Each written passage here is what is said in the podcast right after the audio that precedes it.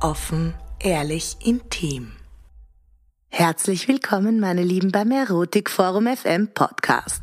Euer offener, ehrlicher und intimer Sextalk mit mir, eurer Jenny. In diesem sexy Podcast hat alles Platz rund um das Thema Sex, Liebe und Partnerschaft. Die Inhalte in unserem Podcast sind nur für Leute über 18 zu genießen. Rechne auf jeden Fall mit offenen Gesprächen über Sexualität und verschiedenen erotischen Praktiken. Wenn du aber glaubst, dass sich das aufgrund von negativen Erfahrungen triggern könnte oder du dich bei den Inhalten nicht wohlfühlst, dann schalte jetzt besser ab bzw. suche die passenden Themen für dich. Hallo und herzlich willkommen zur ersten Erotik Forum FM Podcast Folge. In diesem allerersten Beitrag möchte ich euch einen kleinen, aber feinen Vorgeschmack geben auf das, was auf uns zukommt. Von Sex im Freien, Polyamorie, unausgelebten oder ausgelebten Fantasien über Vanilla-Sex zu BDSM. Von den schrägsten Erlebnissen zu Problemen mit der Sexualität. Ich stelle mich den brennendsten Fragen wie Sex und Liebe – kann Frau und oder Mann es denn wirklich trennen? Machen wir doch gemeinsam einen Ausflug in die Pornoszene und fragen die Profis, wie es wirklich läuft. Die reizvollsten Locations oder außerordentliche Events. Lasst uns gemeinsam die Welt der Lust entdecken. Die sexpositive Szene. Ich schaue mich um. Ob Gesundheit, Psychologie, Sexualpädagogik oder Industrie, ich trage eure Fragen zu den Experten.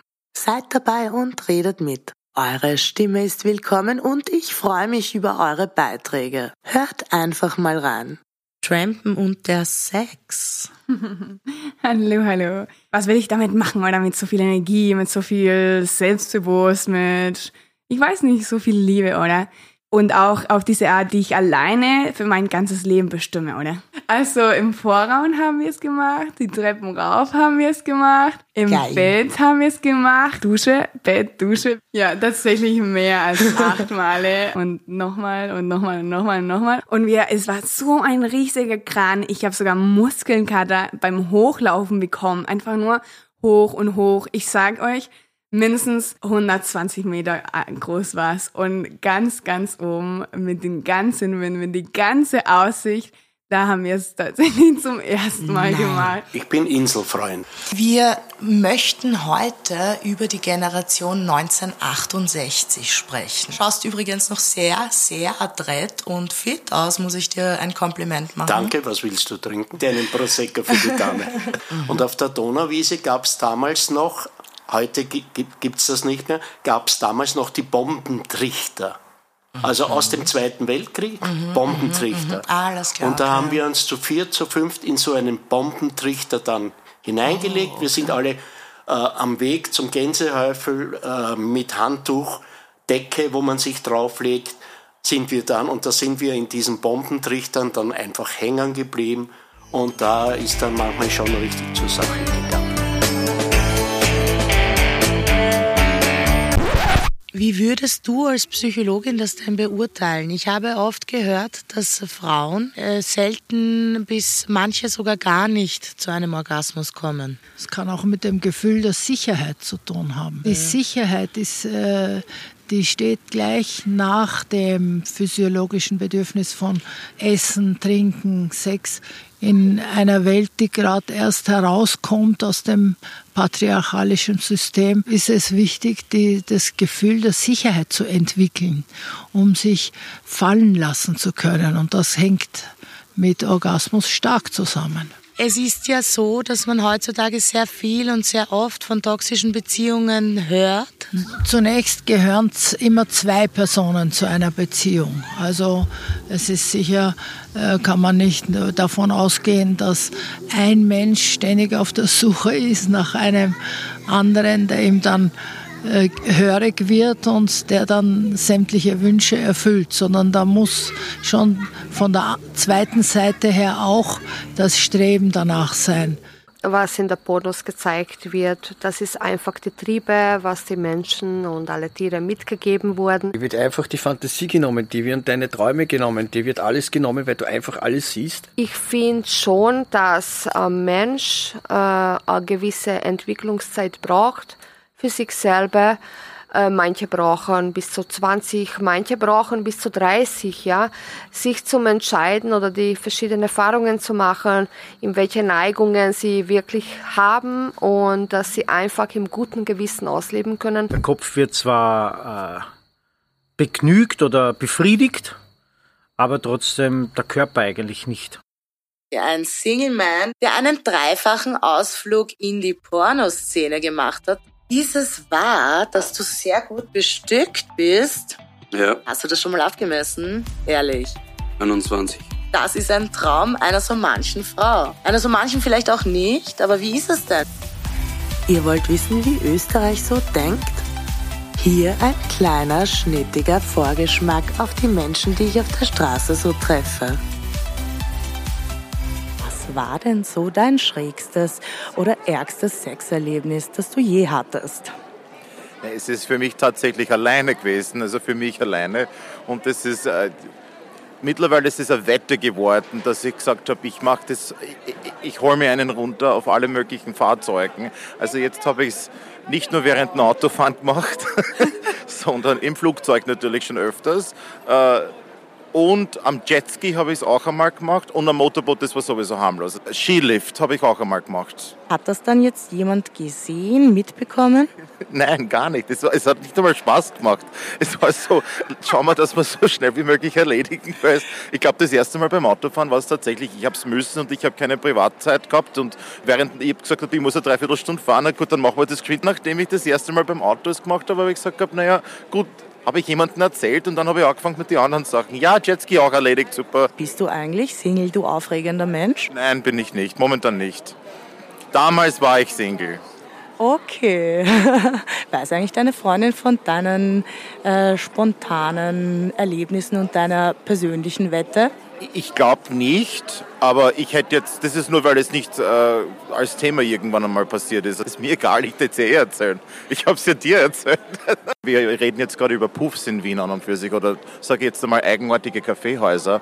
Und äh, meine Großeltern sind im zweiten Bezirk groß geworden und die sind äh, in der Ausstellungsstraße 17 haben sie gewohnt. Und daneben die Nummer 19 ist tatsächlich die Susi Bar, was man alle kennen. Eines Tages bin ich da in die Susi Bar auch dann reingegangen, so Schicht um vier in der Früh, trinkt man noch ein letztes Seidel bei der Susi, sind wir reingegangen und am nächsten Tag musste ich natürlich meinen Großvater anrufen und stolz erzählen, du übrigens, ich war ja neben eurem Haus in ein, in ein Kaffeehaus daneben, das heißt Susi Bar. Und der Opa hat gesagt, oh, das war damals schon ein eigenartiges Café. Natürlich hat er es gewusst. Aber der wollte es halt elegant sagen und nicht sagen, ja, das war ein Buhfahrer, sondern ja, es war ein, äh, ein eigenartiges Café, hat er gesagt. Das ist ein Wahnsinn. So eine schierige Gegend war das anscheinend früher. Jetzt wird das was. Aber ja, man, man muss einmal in die Susi-Bar reingegangen sein. Genauso wie bei der die Nina leider verstorben. Das war auch angeblich so ein tolles Geschäft. Hast du noch eigentlich eine Story auf Lager so spontan? Ja, in der, in der Susi-Bar um vier in der Früh ist ein hübsches blondes Mädchen zu mir gekommen und hat gefragt gehabt, ob, ich's, ob ich wollen ihr äh, Sekt kaufen oder irgendwas. Ne? Und ich habe tatsächlich geglaubt gehabt, sie flirtet mit mir. Und dann meine Freunde haben mich auf Zeiten gezogen und haben gesagt gehabt, die, sie ist angestellt. Das wusste ich nicht. Ich bin echt so ein harmloser, einfacher Kerl. Ich weiß nicht einmal, wie alt ich war. Ich glaube 25 oder so circa. Also, ja. Sie war ja hübsch und sie war voll, sie war auch nicht irgendwie nackig oder irgendwas. Sie ist normal zu mir gekommen, mhm. hat mich ein bisschen gestreichelt und gesagt, hübscher Mann, möchtest du mir einen Schlumberger Sekt, glaube ich, haben sie da drinnen. Habe ich, wollte ich hier kaufen, ich habe mein Geldbörse in der Hand schon gehabt. Hallo, und jetzt bin ich hier mit einer ganz, ganz spannenden Person. Sie hat blaue Haare, ein cooles Piercing in der Lippe und schaut ganz, ganz freundlich drein. Kannst du mir mal deine sexuelle Orientierung verraten? Ja, also ich würde mich als bisexuell oder pansexuell beschreiben und lebe außerdem Polyamor. Und wie lebst du derzeit in welcher Beziehungsform? Also hast du einen Partner oder jetzt schon mehrere Partnerinnen? Äh, also aktuell habe ich einen fixen Partner schon seit drei Jahren und ähm, in letzter Zeit bahnt sich aber mehr oder weniger ein weiterer Partner an. Äh, also das ist gerade noch in den Anfangsschuhen. Spielt da nicht Eifersucht auch ein bisschen eine Rolle? Ja, auf jeden Fall. Also im Moment sind wir da stark in mehr oder weniger Verhandlungen. Also weil der erste Partner schon gemeint hat, er ist eifersüchtig, merkt er. Und jetzt sind wir sehr viel am Reden. Also ich vor allem mit beiden Partnern separat, ähm, wie wir damit umgehen wollen, was für Lösungen wir vielleicht äh, finden können, dass sich alle Personen wohlfühlen durchs Reden kommen ja die Leute zusammen und ich finde es auch ganz wichtig, dass man offen und ehrlich über alles spricht. Äh, so können sich Lösungen finden. Ja, also Kommunikation ist extrem wichtig, äh, sowohl in polyamoren als auch in monogamen Beziehungen, weil nur wenn man offen und ehrlich über alles redet, wissen beide Parteien äh, oder alle Parteien ähm, Bescheid, was die Probleme sind ähm, und können auch Lösungen finden für die Probleme dann. Was ist der Unterschied zwischen Mann und Frau oder gibt es einen Unterschied oder kommt das wirklich auf die Individualität der Person an? Ähm, also ich muss gestehen, viel Erfahrung habe ich noch nicht mit Frauen ähm, gesammelt, weil ich mir da auch ein bisschen schwerer tue. Also es ist oft nicht so einfach ähm, zu sehen, ob Interesse besteht bei Frauen als bei Männern, finde ich persönlich zumindest. Ähm, aber ansonsten so vom, von Intimität ähm, komplett anders, aber, aber beides für sich schöne Erlebnisse. Würdest du sagen, Frau küsst anders als Mann? Tendenziell ja. Also äh, tendenziell küssen Frauen, finde ich, zärtlicher, sanfter als Männer. Das hört sich sehr verführerisch an, muss ich sagen. Wow. Könnt ihr das hören? Das sind meine nächsten Interviewpartner.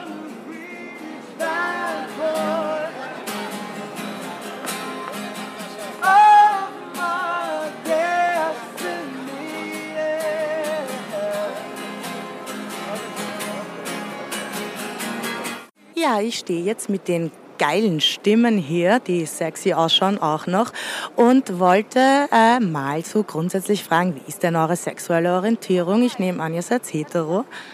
Genau. Ja. Polyamorie oder Monogamie? Monogamie.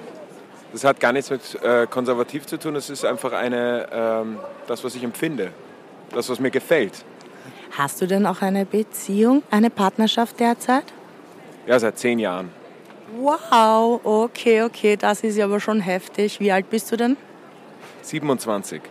Wow, das heißt, du hast mit 17 die Beziehung gestartet.